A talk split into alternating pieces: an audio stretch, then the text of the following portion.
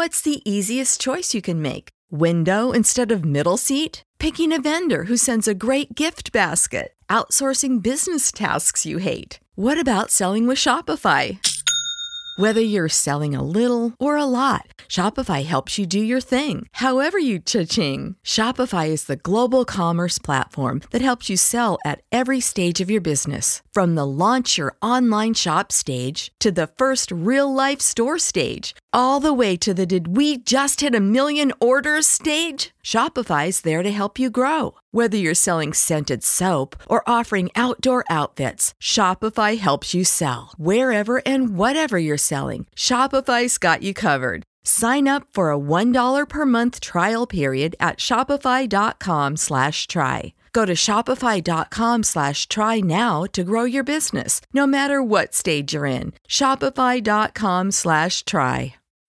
When you need mealtime inspiration, it's worth shopping Kroger, where you'll find over 30,000 mouthwatering choices that excite your inner foodie. And no matter what tasty choice you make, you'll enjoy our everyday low prices, plus extra ways to save, like digital coupons worth over $600 each week. You can also save up to $1 off per gallon at the pump with fuel points. More savings and more inspiring flavors make shopping Kroger worth it every time. Kroger, fresh for everyone. Fuel restrictions apply. Japan Top 10.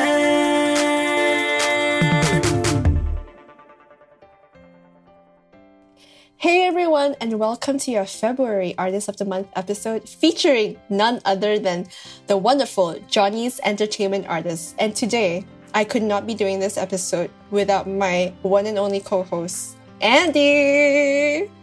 Ah! yes, that's right. I am here, and honestly, likewise, I could not be doing this episode with my, without my one and only co-host, Ethel. That's right. Um, so I would just like to introduce this episode to everyone who has never heard of Johnny's Entertainment before. Where have you been? So, Johnny and Associates is a Japanese talent agency formed by Johnny Kitagawa in 1962, and it has a roster of mainly, and I think only, Japanese male entertainers known as Johnnies, Johnnies, including idol groups and actors who star in everything commercials, television shows, radio shows, they host a lot, films, and even theater. Now, the agency also has a very well known training program called Johnny's Junior, in which all the trainees who are hoping to debut as an idol group or a solo artist or an actor have to perform on a variety show as backup dancers to all the main Johnny's bands and uh, participate in film and TV roles before uh, the entire company says that, hey, you look like someone who's fit for like an official debut. That's technically how, if I'm not mistaken, um, how Johnny's actually talked to some of the guys. Like he's like, "Hey, you," if I'm not mistaken, right, Eddie? oh my gosh, I think you're 100% correct. And I mean, all that aside, uh, I guess it, it got them where they needed to be as idols. oh my gosh. is true. that is totally true. Well, I mean, some of the most popular, and I this list. Let me just tell you, Ethel, I, you're probably you're looking at the same list, but some of the most current. Let's sit on that word. Current most popular Johnny's Idol groups include Arashi, still holy mackerel, um, TOKIO, KinKi Kids, KAT-TUN, News, Kanjani 8, Hey! Say! JUMP, Kiss My Foot 2, and Stones, or, well, phonetically, SixTONES. Yeah, and many of the members of these boy bands or groups, uh, a lot of them actually have become popular solo singers and actors in their own right. Uh, some of these popular solo idols include Noriyuki Higashiyama of the former group Shonen Tai. So for everyone out there, Shonen Tai is from which Jidai, uh, Andy? Uh, there was Heisei Showa and Showa? Was it the Showa era? Yes, from yeah, Showa era. Okay, so Shonen Tai was from the Showa era, which I believe is the 70s. Yeah, seventies. Well, oh well, Showa is like like sixty year span, I think, right? Yeah, so at least, but yeah, at the later end when this group came out, um, yeah, uh, cl- towards like the beginning of Johnny's and everything, um, yeah, seventies, eighties ish. general vibe. uh, and there was also the very, very, very, very famous Takuya Kimura from SMAP and Junichi Okada from V6. Tell me why I'm still seeing uh, Kimutaku everywhere. He's he just did a McDonald's campaign. He just directed a music video. I mean, he's still all over the industry. Well, uh, I'm not sure if you know his very famous young daughter who's taking the fashion world by storm, or daughters. Do you know? oh yeah, yeah. I've heard. I have heard. Uh, I think her name is. What is the name? I do know she got in a bit of hot water. And not that this is now this is, this is a gossip podcast Oh, no, now. uh, Koki, Koki. Okay. Yeah. I do remember. I think she she was in some campaign where she like walked on a an obi or something on a piece of kimono and people were Oh, really up in arms. I don't know if you remember Oh, that. no, I think it's recent, isn't it? Uh, Yeah, pre- pretty Yeah. recent, but anyways, yes, yes, his daughters are becoming famous in their Exactly. own right. Um, as well. nepotism. Um, Uh, anyway, Well, I mean, speaking of nepotism, Johnny's and Associates popular popularized Japanese boy bands in the idol industry in Japan, and Johnny Kitagawa is credited with creating the idol trainee system with Johnny's Jr., in which trainees hoping to debut, kind of like you were talking about before, focus on singing, dancing, and acting from a young young age. yeah, they start really young. I believe even when I was watching Shonen Club on TV, I've seen boys as young as primary school, at least maybe eight years old or five. They do like Oh they do everything. So they do it all after school. It's like after school curricu- co-curricular activities. You do the gymnastics on TV. That was it. I actually, um, I was gonna say, I remember like in our first boy band episode that we did, you talked about Shonen Club uh, being a big part of your introduction to boy bands and things like that. So I think that's really interesting. I've never seen any episodes of Shonen Club. I'm surprised. Yeah, I know. I maybe I should go back through the catalog. I'm actually not very sure whether they still have Shonen Club because it was broadcasted abroad on NHK. So I haven't I haven't caught an episode in a very long time. So we'll see. Um, but anyway, so Johnny's and Associates artists dominate Japan's domestic music industry, and the company has historically been very restrictive with the distribution of their artist image and streaming rights, which can create a lot of difficulty for foreign fans like me and Andy, but Andy's already in Japan. And. Uh, and how? oh, true, Yeah, true. but however, the company has gradually been making more singles available for streaming and digital downloads, and also making a presence on social media such as Instagram and YouTube for some of the artists. Their newer artists such as Stones, and uh, this new boy band that they call Naniwa Danshi. Fans can now view paid live stream concerts from the comfort of their own homes. Which is absolutely perfect for our current conditions, of course. Exactly. uh, And many idol groups in Johnny's are very active. A lot, and many of them have been active for, I wouldn't even say over a decade. There are so many of them which are still active to this day, past two decades, and remain a very important part of Japanese pop history, such as Taki and Tsubasa, who, well, they're no longer around, but they've been together for at least 16 years, from 2002 to 2018, and Hikaru Genji. So I think Hikaru Genji predates Shonen Tai. I'm not very sure I think I think that's true too. yeah, Yeah. uh, 1987 to 1995. And uh, the Johnny's group SMAP was one of the longest running idol groups in history.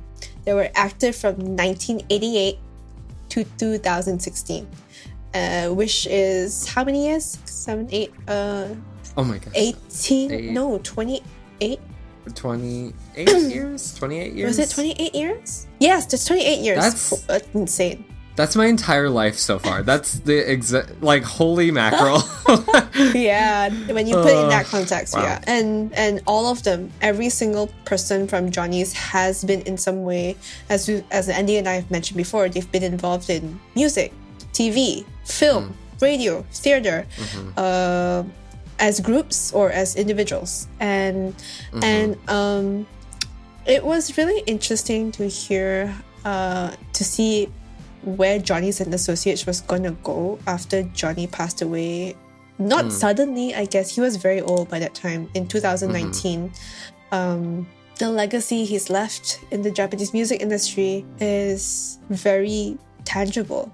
It's very visible. Yeah, yeah. And to this day, he holds the Guinness World Record for producing the highest number of number one singles and for producing the highest number of concerts. Wow, that's that's a very interesting metric. Like that's a very interesting number. uh, but I mean, it it should be like we just cannot under, understate how prolific Johnny's is. It's it's literally every aspect of Japanese culture is pretty much touched by Yeah. yeah Johnny's Yeah. influence. And if anyone is interested, I believe Johnny's niece may have taken over the business side of things, but I believe the hmm. creative director might be Taki, Takizawa Hideaki. Ah, Yeah. yes, yes. I think that is. I'm pretty sure that is yeah. correct as so well. for for those who do not know, Taki from Taki and Tsubasa was Hmm. part of the golden era of Johnny's like there's always golden era, silver era, right? Like Taki and Tsubasa. Taki was the golden boy of uh, Hmm. Johnny's Mm-hmm. entertainment of that time. I'm like, I'm staring. I I bought a thrifted copy of this Taki and Tsubasa photo Mm-hmm. book, um, a couple years back, and it's like my prized possession. It's so funny. All the pictures are wild, but yeah, it, it like exactly as Ethel said, just like the poster child of Johnny's. So it's makes sense that he has transitioned into such a high, you know, um, position in the company. Well, um, I I suppose should we get into our list then? Of course, why not? We wouldn't miss this for the Well, world. we wouldn't, we wouldn't, and I think this will be a fun learning uh, experience for both of us as we get through some of the earlier entries on our list. Uh, before we continue, I have a few announcements for all of our listeners. Are you an indie band or an artist that makes Japanese music? And are you looking to be featured on our podcast? If you are, please reach out to our music director, Haley, by sending her an email at Haley, which is H A Y L E Y, at japantop10.jp.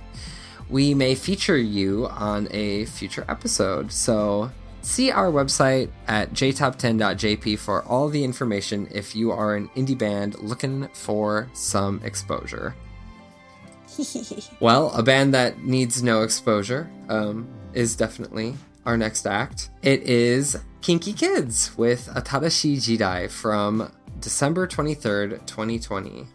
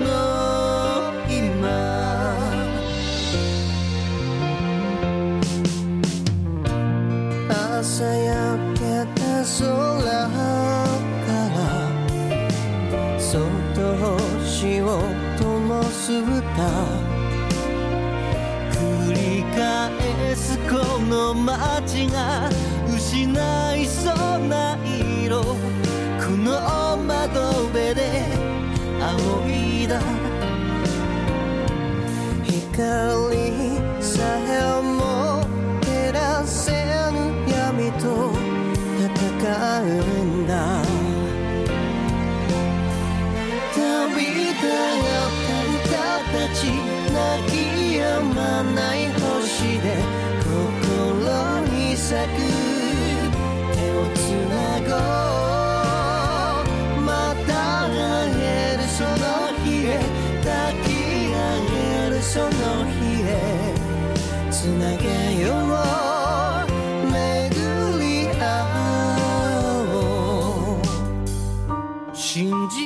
いるよ。涙目に浮かべた。この船が愛に着くの。を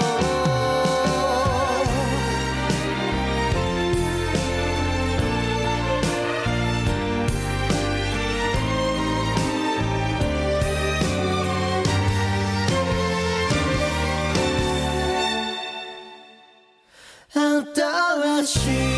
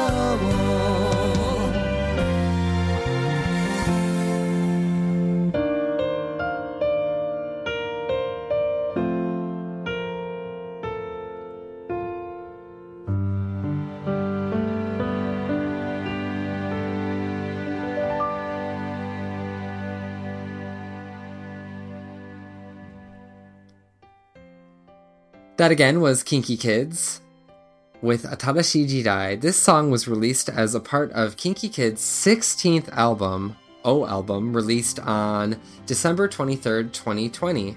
The music video for the song was filmed at all of Japan's 47 prefectures and features first responders and citizens during the COVID pandemic. KinKi Kids is a duo composed of two singers, Domoto Koichi and Domoto Tsuyoshi. These two singers are not related. uh, despite Domoto being, uh, well, a unique name to my ears at least. um, yeah, so Tsuyoshi is from Na- Nara City and Koichi is from Ashiya City in Hyogo Prefecture. Nara and Hyogo are both in the Kinki region of Japan, which is why the duo is called KinKi Kids. KinKi Kids has been active since 1987 and hold the Guinness World Record for the most consecutive number one singles since their debut. They have also sold 28 million physical albums and have performed 58 times at Japan's famous concert venue, Tokyo Dome, more so than any other artist. Other than one album, Phi, in 2007, all of their albums have been entitled A album, B album, C album, consecutively named after the letters of the alphabet, with their most recent album being O album in 2020. And as solo artist, Koichi is a director and star of the Shock musical series, which has had over 1,800 performances and one of the most and is one of the most performed musicals in Japan. Tsuyoshi, on the other hand, goes by the name Enduri. Oh. ENDRECHERI. Thank you. Thank you, Ethel. ENDRECHERI, and released his first solo album, Nada Alien, on August 14th, 2019. I'm sorry, I butchered that name right there at the end. It's okay. I when I found out about his band name, I was also like, what is Tsuyoshi doing? Uh, but he's always been interesting, rather offbeat. so I I wasn't No, definitely. yeah I wasn't I wasn't that taken aback. But I was like, how do I pronounce your brand name? Was like Andre Andre Cherry, I think it's called. Yeah. And uh, so cherries. mhm, Perfect. yeah. Uh, I also like that that album name is really cute. Nara. It's like Nara plus Alien, Nara Alien, or yeah, something yeah, like that. yeah. Uh, Cute. basically, he's the guy, the boy from Nara, and he's an alien. yeah, yeah. What else is there? Yeah. Yeah, it, it makes perfect sense to Yeah, me. and uh, I when I was watching this video, I I felt quite moved. It was a it was a Mm. very special video. Um, it's a, probably a hard one for the for the guys to have made it, but it, it it basically encapsulates what's been going on with the pandemic, with the first responders, uh, how Japan has been working through the pandemic. I guess. Mm, yeah, definitely. I mean, as as you know, we've we've recorded, you know, two up. Not only the first the first one during the beginning of the pandemic, and then the follow up um, last year. So Oh wow! Really? yeah, it's yeah. We recorded two episodes about the pandemic. Oh my god. Oh yeah, we did. Gosh. Holy crap. It's going to be three years I soon. know. it's oh my gosh. Yeah. Well. Okay. Don't remind me. Anyway, moving from the wonderful KinKi Kids, uh, we're going off to another band from my era of Johnny's, which is KAT-TUN, with their song released in 2021, Flashback.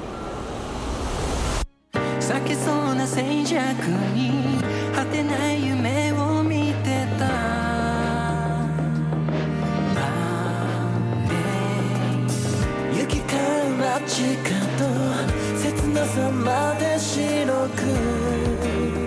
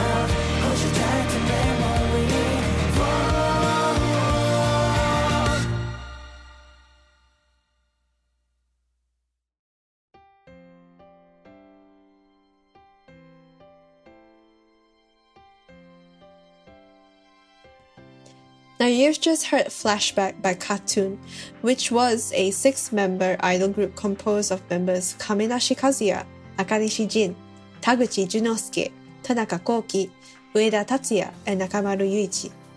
Although many of Johnny's music has been prohibited from being streamed, Flashback was one of KAT-TUN's first digital singles available on streaming services and has since been released that was released since it came out in 2021 to celebrate the group's 15th anniversary. KAT-TUN debuted in 2006 with their debut single, Real Face, and was active as a trainee group with, within Johnny's since 2001. They were the second artist to top all three Oricon Weekly music charts Oricon single charts, Oricon album charts, and Oricon DVD charts other than Hamasaki Ayumi with their debut album Best of KAT-TUN, single Real Face, and accompanying DVD The Real Face Film. Last, later that year, their second single, Signal, was the first consecutive single on the Oricon music charts to sell over 400,000 copies. KAT-TUN is notable for being one of the first Johnny's idol groups to hold their own concert before officially debuting and for performing eight days in a row at the Tokyo Dome venue, which is Japan's most famous baseball stadium and concert venue. Ah. My boys. Yes, Ethel, do you have feelings? I have feels. when I say was a six member idol group, I would just like to let everyone know there are currently three of them left. Uh, Kame is mm. still there.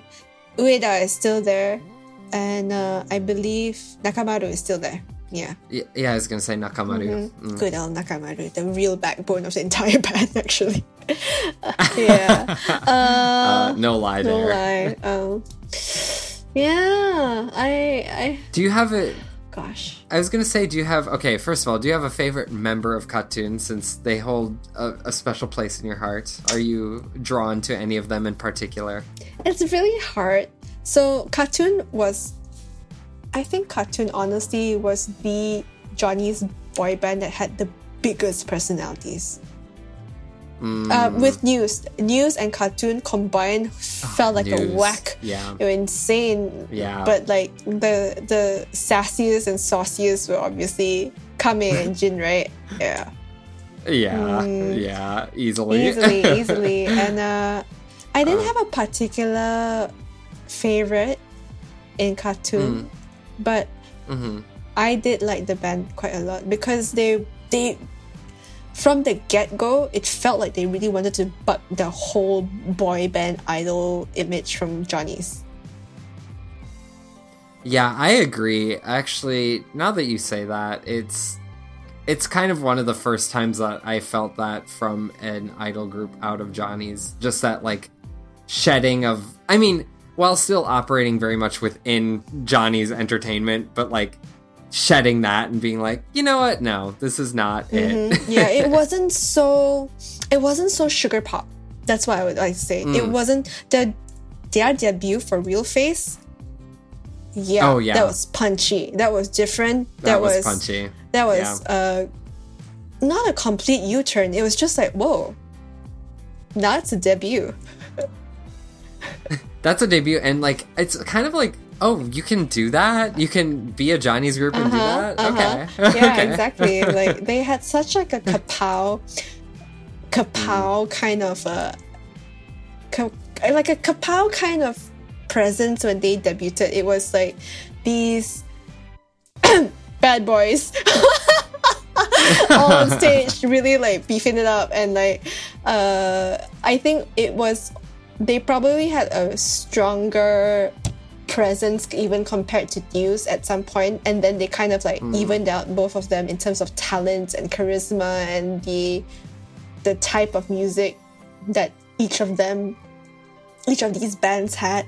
It's actually really interesting to see how Johnny's can create so many groups and yet the identities of each of these bands are so contained.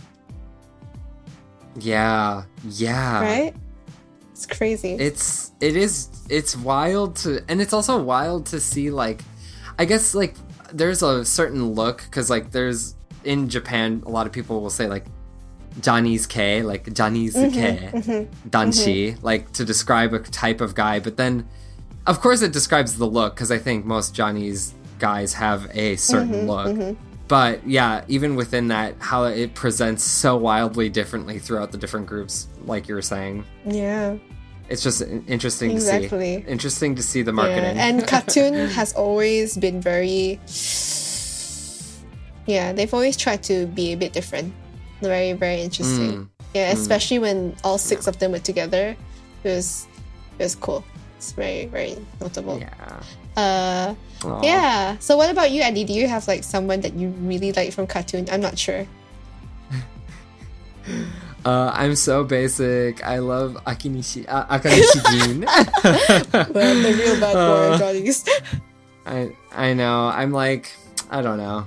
I it's I say basic, but I just feel like everyone pines after him. Uh, just because he exactly like what you were saying. I had never seen a Johnny's boy that was like him before him. You know what I mean? or after him And so I was like, or after him, really. So I'm just sitting here like, oh my gosh, uh, Johnny's can also be this. I see, Uh. I see.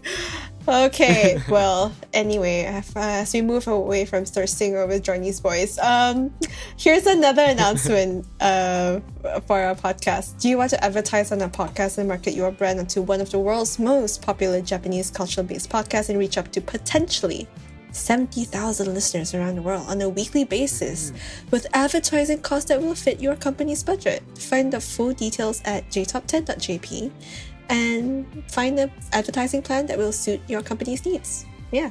well, moving on from KAT-TUN to a group that holds a near and dear place in my heart, although they are not my like my generation or our generation by any stretch of the imagination. I do love SMAP, and today we'll feature Orenji from August 30th, 2000.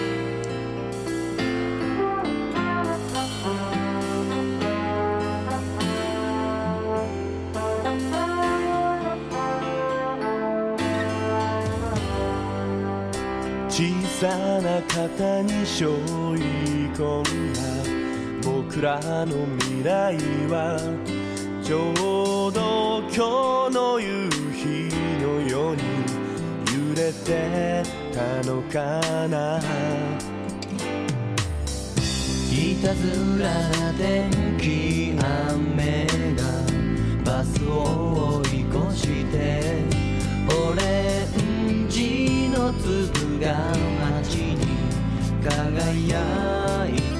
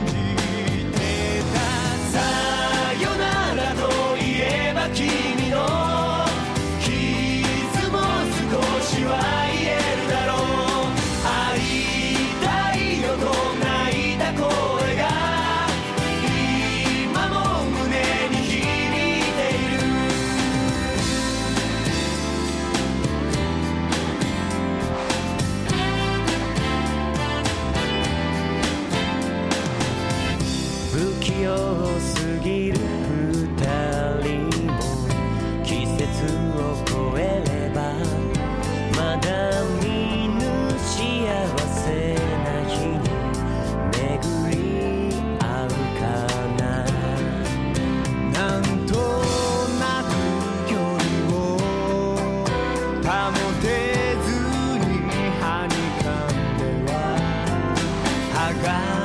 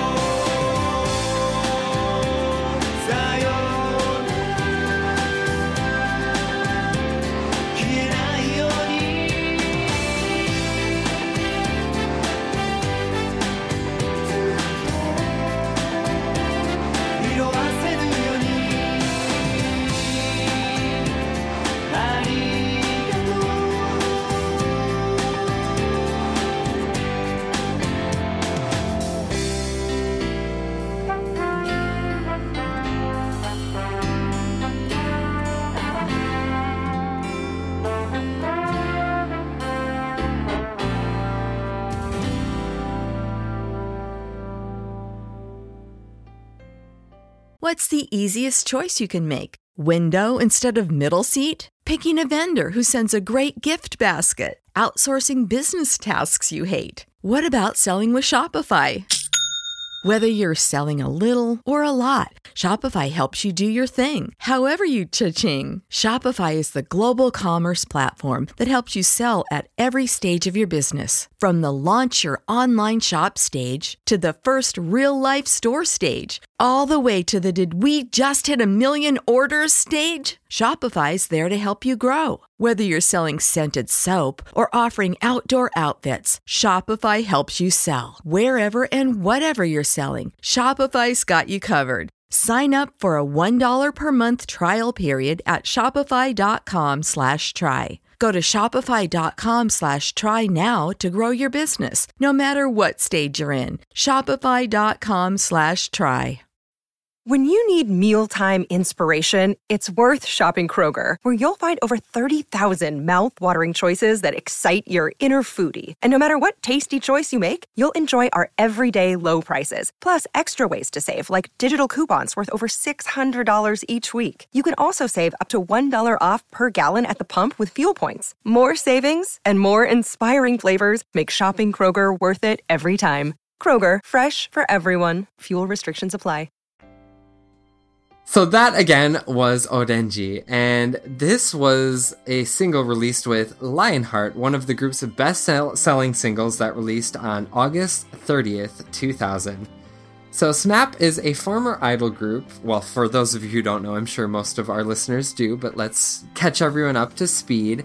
Um, that was under Johnny's, and it comprised of the members Nakai Masahiro, Kim- Kimura Takuya, Inagaki Goro, Kusanagi Tsuyoshi, and Katori Shingo. The group was active from 1988 until 2016 and is credited with creating new opportunities for boy bands in Japan. Each member has been involved in extensively in the entertainment industry, including television, film, radio, and theater. Not to mention commercials, fashion, yada yada. Mm-hmm. Yeah. uh, like like most uh, most boy bands go on to do. But although SMAP's first music debut was with their 1991 single "Can't Stop Loving," the band performed at the legendary Nippon Budokan Theater nine months prior to that debut single, which is kind of unprecedented. What do you think about it? uh, most most people have to debut to even get a foot in the door at Nippon Budokan. Mm-hmm.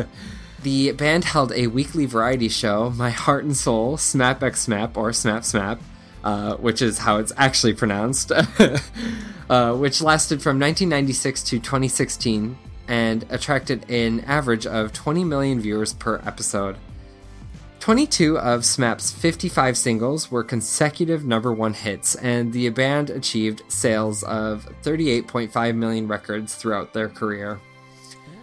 Oh, where to begin? I just have to say, Smap Smap taught me Japanese. Like that is no joke. I am good at Japanese because of Smap Smap. Gosh, do you know I've only I'm such a terrible person, but I've, I know SMAP SMAP, but I've hardly ever watched an episode.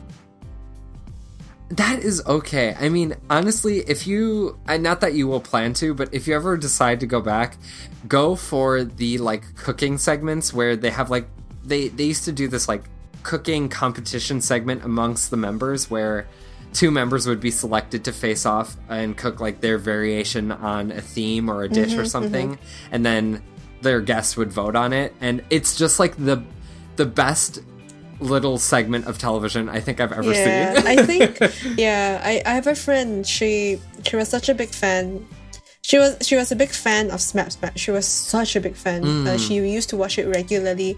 And I believe like for a 20 year old variety show, one of the best things, I think people felt sad SMAP SMAP kind of like was no longer on air because it was such a big part of a lot of people's lives it was just mm. like, oh, it's SMAP and SMAP on TV. And they were such eloquent, genuine hosts. They all the yeah. guys from SMAP, uh, they they walked so all the other boy bands from Johnny's could run. It's so yeah. true. It the truer statement has not yeah, been said. exactly. Because um, SMAP was uh, were they the ones that did Sekai Was it them?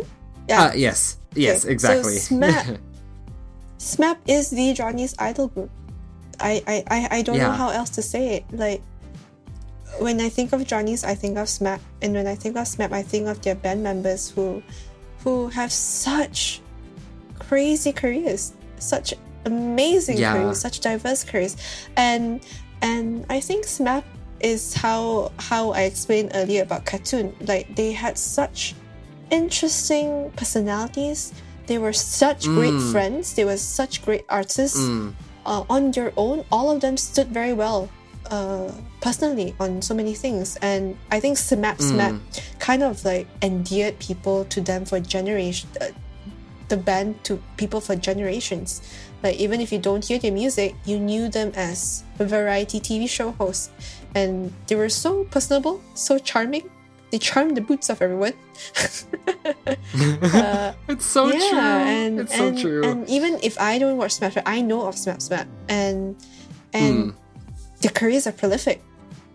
Uh, yeah, it's. I mean, I can't turn on the television without seeing, you know, at least two to four members of SMAP at any mm-hmm. given time. Yeah. You know what I mean? It's just they're still around, and exactly like you said, it's just like just how endeared. That's the best, probably the best description I've heard of SMAP in a very long time. Like they're just endearing and endeared on mm-hmm. people um, throughout their career, and yeah, I think uh, we owe a lot to to the members of SMAP, and this this part of this episode goes out to them.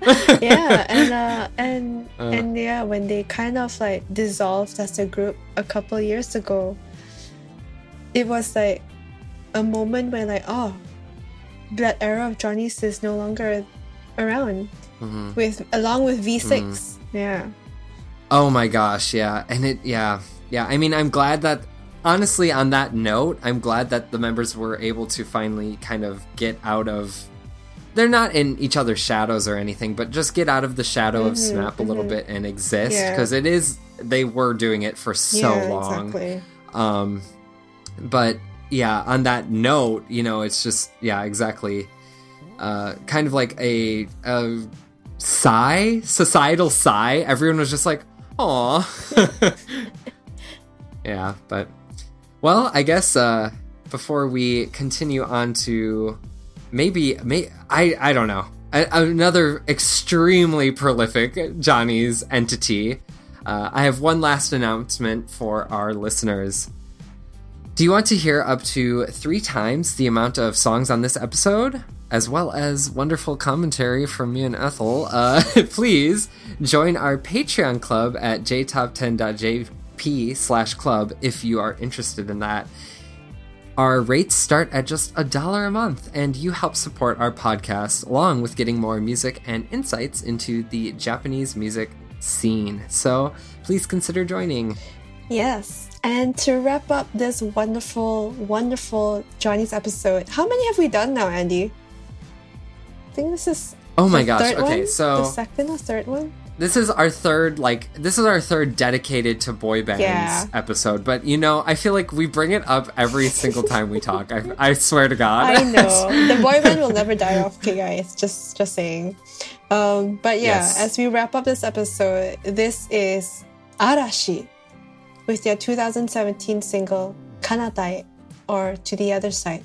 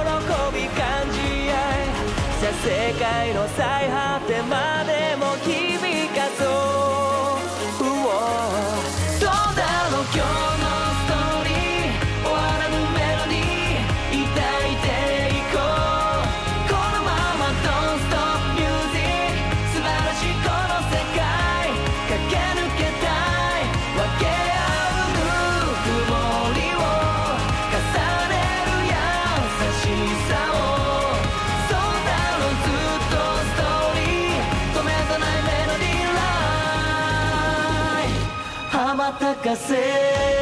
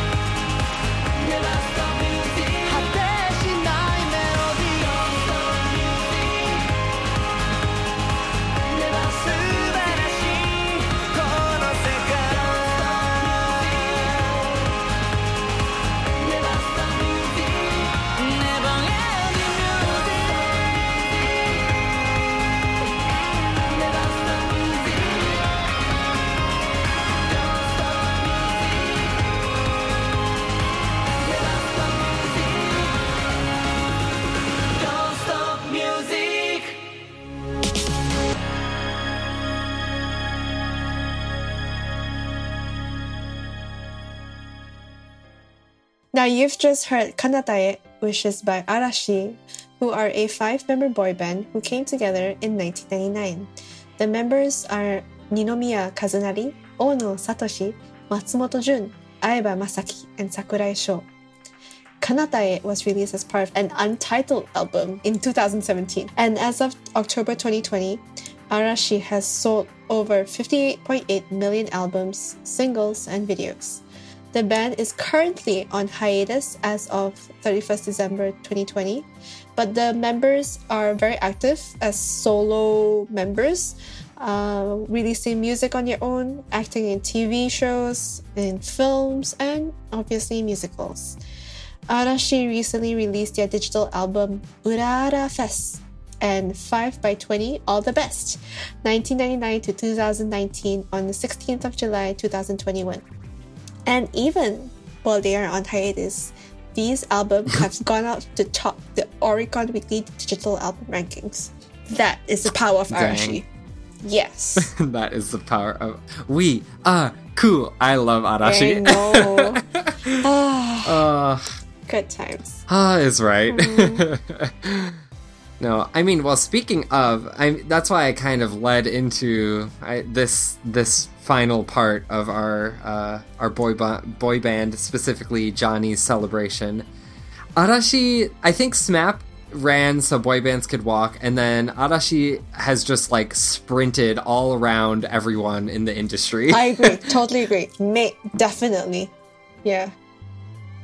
Yeah, I um and and just like bouncing off of Smap Smap like VS Arashi, so Arashi's um uh variety show that airs on Thursday nights. Um that is another thing that I it just like is so ingrained in television culture and like just general culture that I think every household in Japan has at least one member who's like a little bit of an Arashi stan. Yeah, or, or any Uh. any fan of a Johnny's group. It's crazy. Yeah, like like Mm. Yeah. like like as we are talking about all the boy bands, we've hinted so many times that Johnny's and the Associates is such a intergenerational company. They have they have created boy bands for literally different generations of fans. Uh, you can literally find your fan base based on the Johnny's bands you were following of that era. And now they have got the new one with uh, Naniwa Danshi and uh, SixTONES. It's it's crazy to see that like that Johnny's has a new era of uh, boys uh, coming out and making their debuts. Um, it's also very interesting to see how they're debuting and making a difference and trying to not be so influenced by the, the massive K-pop industry. Uh, do they compete? Do they carve their own identity? It's it's just so intriguing for me, personally. Yeah, no, I agree. I know we've spoken in the past as well uh, in our other boy band episodes and things like, j- like kind of how do, how as a boy band do you continue, especially with K-pop being so prolific and huge and influential? Like, and I think you can kind of see the the stance that Johnny's has continued to take, which is still pretty unique. I think. Yeah. Uh, to their credit, it is definitely unique, and I I don't foresee Johnny's and Associates going anywhere. Like uh, not like like going away. Like not going away. They are going somewhere, but they're not going away. Yes, they are not Yeah. going away. Um, Oh gosh, and I think they set the Yeah. standard across the industry, the music industry in general. Like like Oh, yeah. among the Sony labels, among the Warner music labels, there's Johnny's.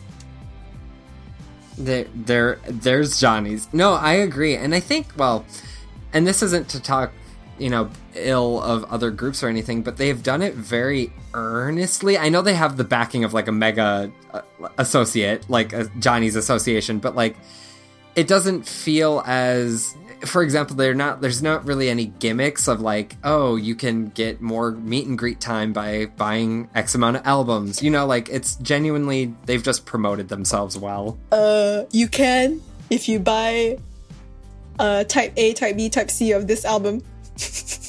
you send. Is yeah, that true? Yeah, you can. That's what like like Johnny's Oh. actually um well not to say meet and greet, but you could always that's how they drove their sales. They had like particular Oh. singles and they had ver- variations of a single that you can buy all, and each will have different content, a different casing.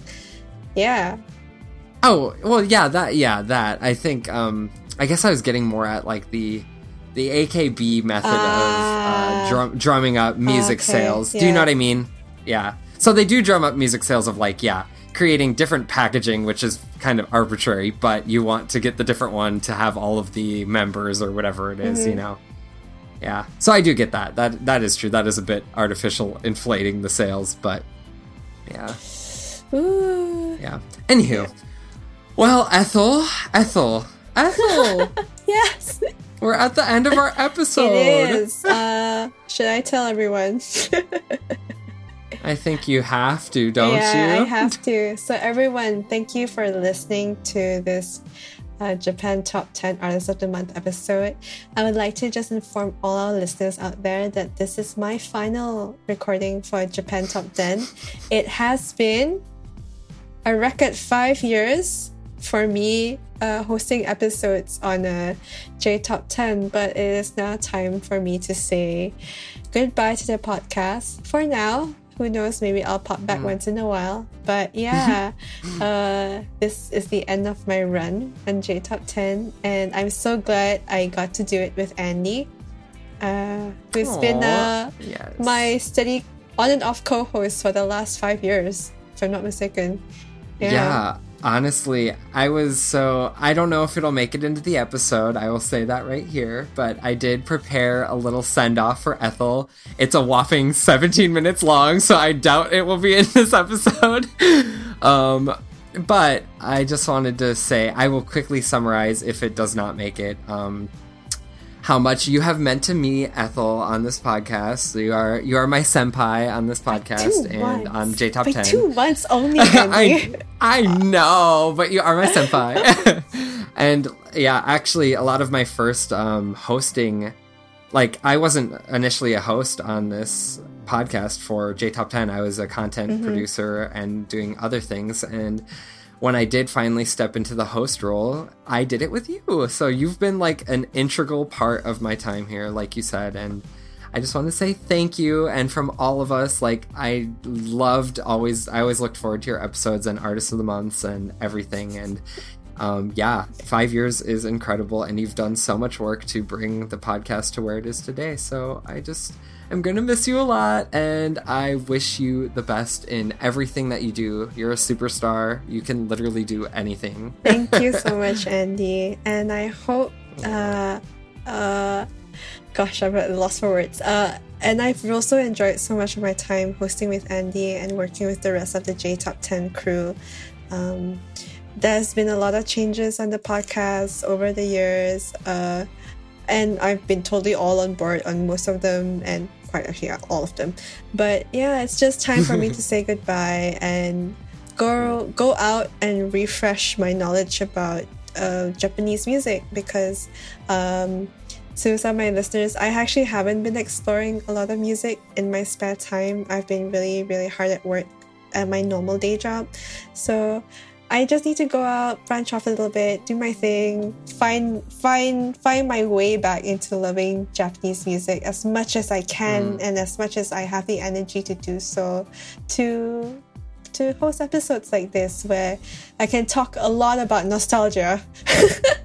I'm not that old guys, but like I have grown up with a lot of Japanese music. So so yeah, I just need to find find my groove, get my groove back. That's what I say. Yeah. How Ethel got her groove back. uh, yeah, possibly. Yes. Well. Uh, well, I before I I let you do the final send off. That was very lovely. Um, I do just have to interject one quick announcement for our next episode. Mm-hmm. okay. I'm sorry, Ethel. No, don't worry. yes. Well, sadly, we're saying a farewell to Ethel, but we can say hello to Kirby and Christine, who will share the latest top ten tunes in next week's episode. So don't miss that. And from all of us at J Top 10, I will just say a hearty thank you so much, Ethel, and your presence will be missed. And I cannot wait to hear from you and all of your adventures in the future. Yeah, thank you so much, Andy. and thank you, everyone who's been tuning into Artist of the Month episodes since forever. Uh, this is my idea to you, and uh, I hope to uh, see. Well, I don't know whether I see anyone, but I hope that you'll enjoy and continue listening and supporting the Japan Top 10 podcast well into the future. And this is my episode with Andy. Thank you, everyone, uh, for listening in. And I hope you enjoy your set of hosts for the upcoming Artists of the Month episodes for the year 2022. Take care, Ethel. Goodbye, listeners. Say goodbye, listeners, and uh, stay safe. Have a happy spring, a wonderful summer, and may this pandemic just disappear. bye. Goodbye. Bye. bye, everyone. Thanks. Janet.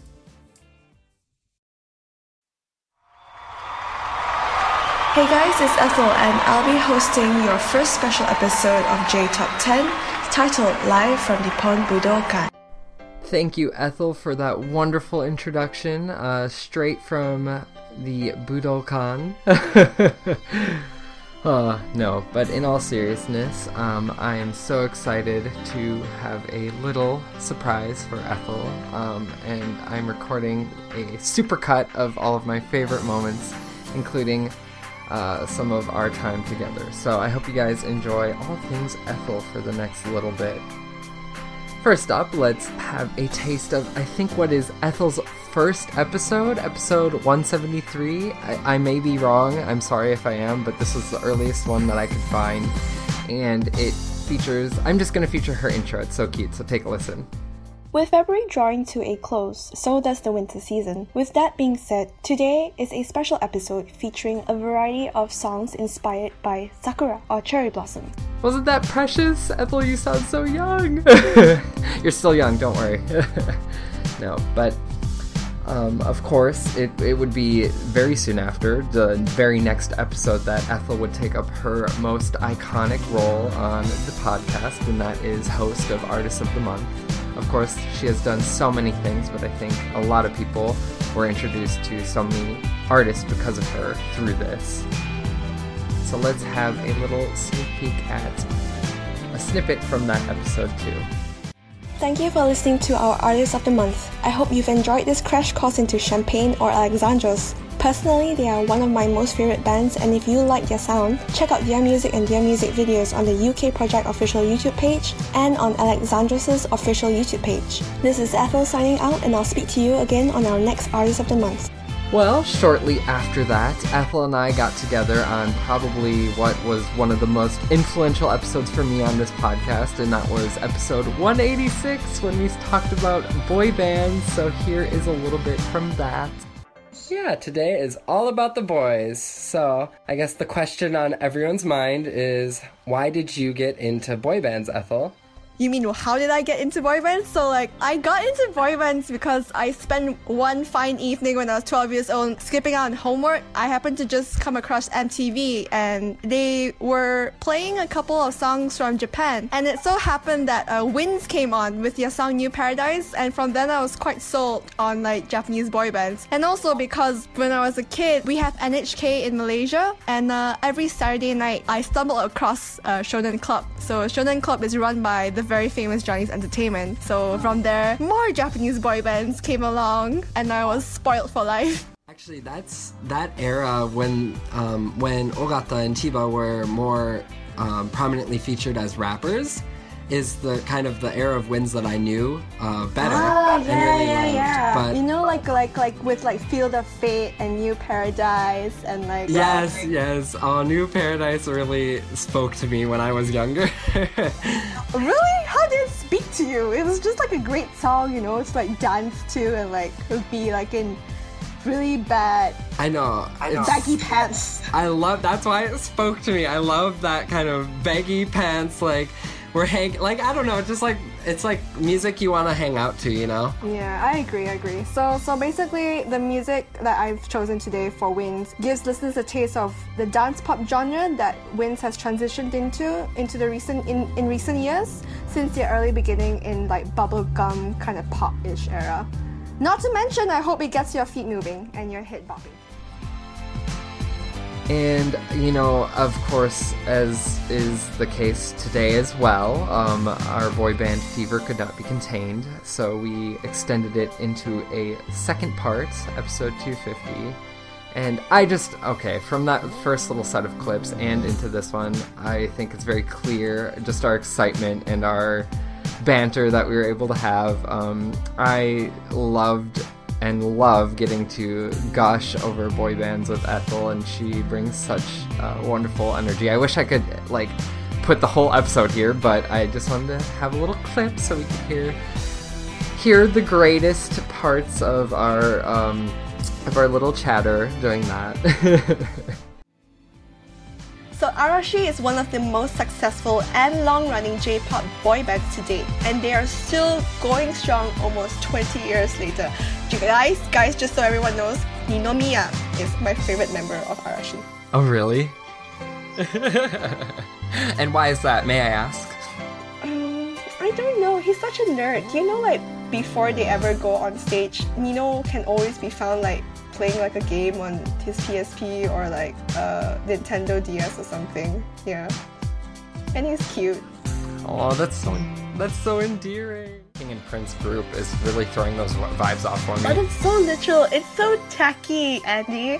I mean, like I saw the cover single photo and I was like, really? They took the Prince aesthetic to the max they literally have like those epaulets on like I can't remember what they're called on the shoulder with like the fancy like dressing on it. And I was just, and I was just like wow JE has not lost their touch at all these last like 20 30 odd years. I mentioned earlier that Ethel is very well known for her participation in her heading of the Artist of the Month episodes, but honestly, the podcast has developed so much since Ethel and I started, um, and she has seen so many changes through the podcast, and I just wanted to feature a few of those as well. Um, starting with the advent of our cultures episode. So here's a little clip from the very first ever cultures episode on kawaii culture. Makes you feel a warm feeling inside. Mm, that's really interesting because, like, so I live in Malaysia, which is basically in this side of the world where um, Japan is not very far from where I am. So I think my exposure to Sanrio and in general kawaii culture was a very this was probably back in the 90s when I was really young. You you actually don't really think about it consciously because it's always kind of like been there. So it's like super subconscious. Uh, there was a lot of um, if there if there wasn't a lot of official merchandise, there's plenty of um, um, what's the word? Bootleg bootleg version of of um, uh, Sanrio stuff, and like uh, I remember the early ones that were before Hello Kitty was um, Bad Badtz-Maru, the Crazy Penguin, and um, Kero Keroppi, which I actually really like. Oh. So these are like super early Sanrio characters that I was kind of aware of. I didn't I I eventually found out they were from Sanrio, but I thought they were really cute. And uh, but it's always kind of been like subliminal. I would say it's always been ever present. So I've gotten to know Ethel so much through all of these episodes, through, you know, talking about more serious topics or more fun ones like kawaii culture and things like that. But um, another aspect of the podcast that developed was our interviews. And I loved Ethel's very, I think it's her very first one. Well, actually, in doing my research on this, I think Ethel and Rekka, our a former host, um, did a set of indie interviews in episode 270. But in episode 310, I believe, uh, which is the one that I'm going to feature a clip from, is the our official step into uh, making our indie interviews uh, what they are today. And Ethel got to interview artist Jared Kawakubo. Um, and here's just a little snippet. I love this little part, and I think um, it shows how much uh, fun and just the enjoyment that Ethel got to do doing that interview. So please enjoy that. Of, of Grandpa, uh, but sometimes it pulls at those heartstrings, you know, which is wonderful, of course. Of course it is. I mean, like, wouldn't you want to make music that, well, uh, is it can always be interpreted differently by and by the listener, but at the same time, it's great that your music that you create actually touches people's hearts or moves them in a way that they actually want to tell you that this song means a lot to me and like yeah I know you don't want to make people say I don't think anyone intentionally wants to perform a song and say like I've made you cry. Like why?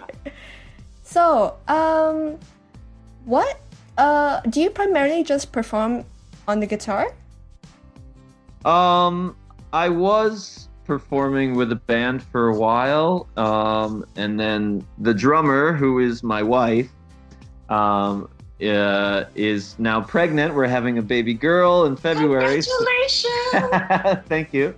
So we kind of stopped playing as a group because um, she's very large and, uh, you know, we didn't want to disturb the baby or anything with the sounds of the drums being so close to the belly and all of that. I thought music was great for like nurturing babies in utero. you know, I'm, I'm, it probably is, but like loud snare hits just a few inches from the belly, we thought might not be the best thing. Plus, she's tired and sore and doesn't want to be bent over a drum kit. Uh, You'll give. She'll probably give birth to like a baby who's gonna be like the next world famous drummer or sessionist, whatever you want. yeah, that would be that would be Well, without me talking too much, I, I've already feel like I've talked too much, but um, I just did want to, you know, wrap uh, things up a little bit with a few more clips of Ethel's um, time here on the podcast.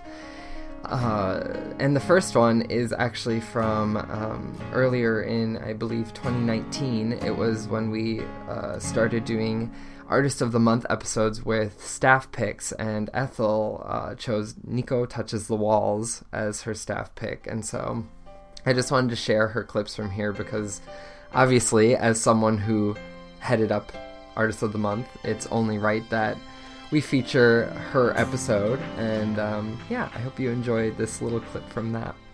So, this episode is quite special to me because it's the first time I've actually been asked to well, look for an artist of the month. And I decided to put Nico Touches the Walls because I wish the world knew more about Nico Touches the Walls. And yeah. The Bungy can be found on their debut album Who Are You and is actually uh, less experimental compared to their previous indie releases, but has become hugely popular. And I can tell you why it's extremely popular. The music video for the song is extremely bizarre. There's like the band members playing their the music instruments, and then there's like random people dressed in like bright pink unitards just stomping and clapping here and there throughout the entire music video. It's actually really extremely hard to find the music video now, but if you do find it, my god, enjoy it. Uh, it's actually how I found Nico Touches the Walls. I went through some rabbit hole in YouTube several years ago and I found this song. And I really love it, and I hope you do too. So this wraps up the Artist of the Month episode featuring Nico Touches the Walls. I really, really hope you enjoyed this episode. I really love Nico Touches the Walls, and I wish, I really wish that the rest of the world knew them better. Also, it's extremely hard to get your music sometimes, but I'm really happy that I did this episode because I was like, what happened to them? Why haven't I been listening to them for so long? And then I found their latest singles, and by the way, Vibrio Vulnificus is actually a very interesting way that they've created their music now. It's a lot more rock, it's a lot more heavier in sound. I mean, they've always been rock, but don't get me wrong, Vibrio sounds a lot more different than most of the work that we featured on the episode today. And I'm really happy for that. And lastly, but not leastly, um, there was a special episode that Ethel did about the Nippon Budokan, which we featured uh, at the beginning of our little clip segment, our Ethel supercut uh, that we've put together today. Um, and yeah, I just wanted to leave uh, on this on this last little clip because I think it's really special, and um, yeah, I'll, I'll let it the clip speak for itself. So, guys, I really hope that you've enjoyed this special episode featuring live performances held at Nippon Budokan. I've actually been really pleased by the selection of song genres in this episode. It's been really cool because it ranges from like rock, visual kei, pop music, and even retro 70s stuff, which was really cool and shows you the diverse history of what kind of acts Nippon Budokan has hosted in their entire history. I really, really want to go to Nippon Budokan one day because, I mean, why not? I would really love to watch One Ok Rock perform at Budokan. I know they've performed like once or twice now, but yeah, small dream of mine to see that live one day. Actually, forget that. I'd just like to go visit the Holy Land or Holy Grail of where Budokan is actually. I've been to Tokyo like twice and I still haven't done it yet, but maybe one day. And so, with that, Ethel, I hope that you will be able to come to Japan and get to see One Ok Rock at the Nippon Budokan as your dream state. Um, no, in all seriousness, um, I ser- I cannot imagine my time on this podcast without you, and um, I hope that this little surprise clip special. Uh, you know, t- touched touched our listeners' hearts and you know brought some good memories back to Ethel and uh, got. I hope. I just really hope it shows how special Ethel has been to this podcast and.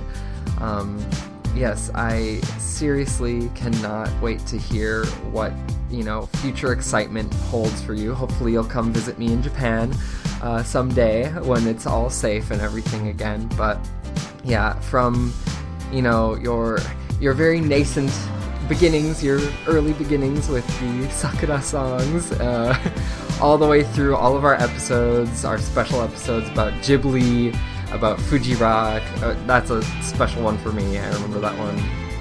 We had some really good uh, conversations in that one about Christmas and you know keeping up with COVID and things like that. But honestly, Ethel, I just want to say from all of us at J Top 10 you are going to be sorely missed. We can never replace you, and I hope that people will continue to uh, enjoy the, the past, uh, our backlog of all of your wonderful episodes. I mean, honestly, prolific. You've done, I was trying to do the math earlier.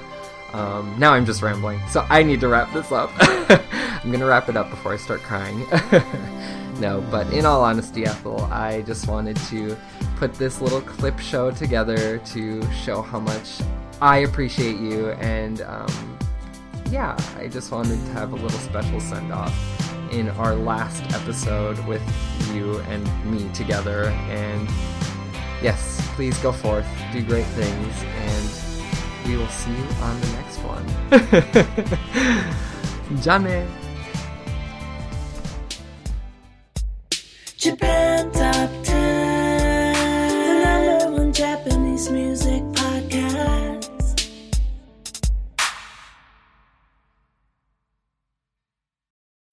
When you need mealtime inspiration, it's worth shopping Kroger, where you'll find over 30,000 mouthwatering choices that excite your inner foodie. And no matter what tasty choice you make, you'll enjoy our everyday low prices, plus extra ways to save, like digital coupons worth over $600 each week. You can also save up to $1 off per gallon at the pump with fuel points. More savings and more inspiring flavors make shopping Kroger worth it every time. Kroger, fresh for everyone. Fuel restrictions apply.